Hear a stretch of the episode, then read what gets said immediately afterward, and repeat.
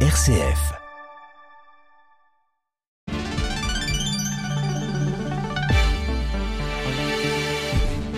Allez, bonjour Grégoire, bonjour à toutes et à tous pour cette actualité évidemment en région lyonnaise. Mardi 18 juillet 7h02, un mardi, vous allez le comprendre et le sentir aux températures de plomb à l'extérieur, mais si vous êtes dans un logement mal isolé, à l'intérieur aussi, et vous êtes plus nombreux aujourd'hui qu'hier à souffrir de ces températures extrêmes dans vos logements, vous l'entendrez. Et puis notre région sur le podium de la générosité, résultat d'un observatoire de la philanthropie hein, que nous regardons à la fin, euh, oui, à la loupe, pardon, en fin de journal. Avant cette météo, sans suspense ni fraîcheur aucune, soleil et température aux extrêmes pour ce deuxième jour de la semaine et ce 18e jour de juillet.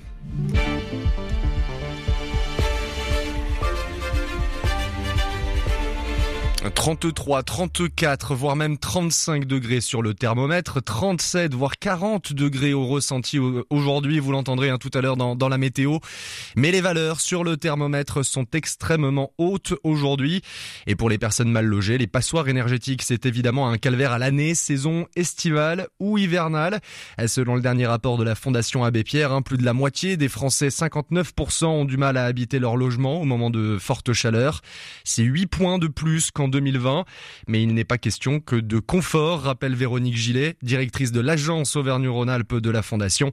Cette précarité énergétique est intimement liée à la précarité économique. On voit bien comment euh, la chaleur, euh, les épisodes de canicule euh, viennent aussi pourrir un peu la vie des gens qui habitent dans les logements qui sont les moins bien isolés. Quand il fait chaud, eh bien, on, se passe sous l'eau et puis là où on se passe sous l'eau peut-être une fois par jour ou peut-être pas tous les jours, eh bien, on va le faire plusieurs fois. Donc évidemment euh, qu'on a un surcoût euh, l'été, mais aussi un surcoût l'hiver.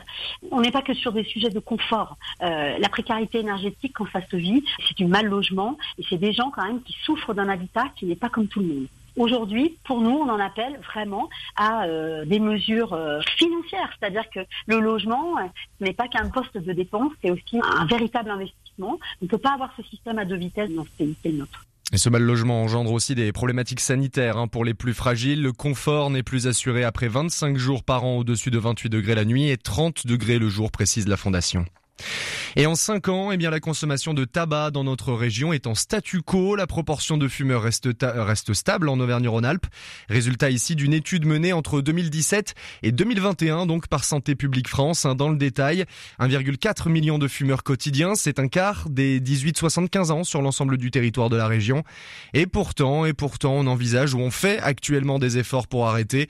63% des fumeurs quotidiens y pensent, 29% ont tenté. Et ne soyez pas surpris hein, si vous prenez la voiture et que vous avez l'habitude de passer par le pont Bonaparte à Lyon. Il est fermé et ce pour presque tout l'été. Une fermeture pendant un peu plus d'un mois hein, pour des travaux de rénovation hein, importants à réaliser sur l'ouvrage. Une fermeture depuis hier. Vous pouvez encore y passer à pied, à vélo, mais pour le reste, tous les véhicules motorisés sont interdits, voitures, bus et des déviations sont donc mises en place, notamment par les quais de Saône. La circulation normale ne reprendra pas avant le 21 août prochain. Et dans notre région, encore une fois en Auvergne-Rhône-Alpes, les habitants et les entreprises sont particulièrement généreux. Hein. C'est la deuxième région de France, même après l'île de France en 2022, à s'engager dans des œuvres philanthropiques à travers ses 582 fonds de dotation et fondations. On décrypte les résultats de la sixième étude de l'Observatoire de la philanthropie sortie en juin 2023 avec Delphine Alarousse, déléguée générale de la Fondation de France Centre-Est au micro de Charlotte Mongibaud. Dans notre région comme au niveau national, le premier domaine d'intervention, c'est l'action sociale. Hein. Donc l'action sociale, c'est un, un, terme assez vaste qui regroupe l'insertion sociale, la précarité, le soutien aux populations fragiles. Mais euh, néanmoins, dans notre région, même si c'est le premier domaine euh, d'intervention, c'est un, un, domaine qui est en léger retrait. Et c'est aussi une particularité de notre région au profit de la santé et de la recherche médicale, avec trois points de plus par rapport au niveau national, et au profit de l'environnement, avec cinq points de plus qu'au niveau national.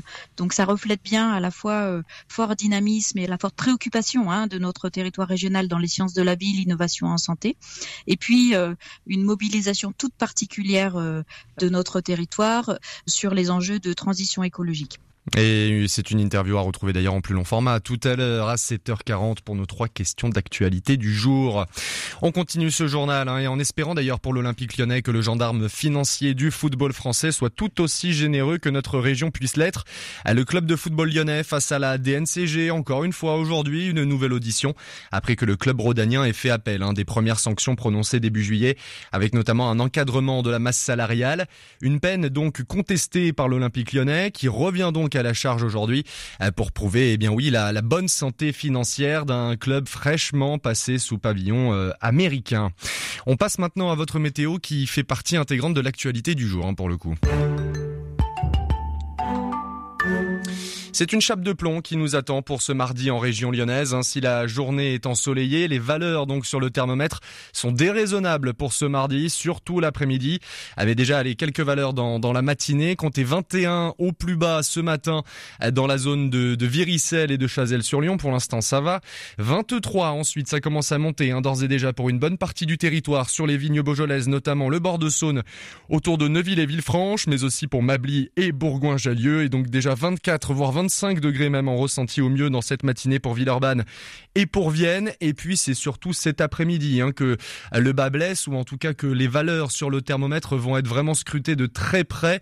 Pensez d'ailleurs hein, à prendre une bouteille d'eau avec vous, à isoler au maximum les fenêtres des lumières et de la chaleur pour éviter, eh bien oui, de souffrir à l'extérieur comme à l'intérieur. On en parlait juste avant hein, euh, de cette euh, problématique de la chaleur qui rentre dans ces logements parfois mal isolés.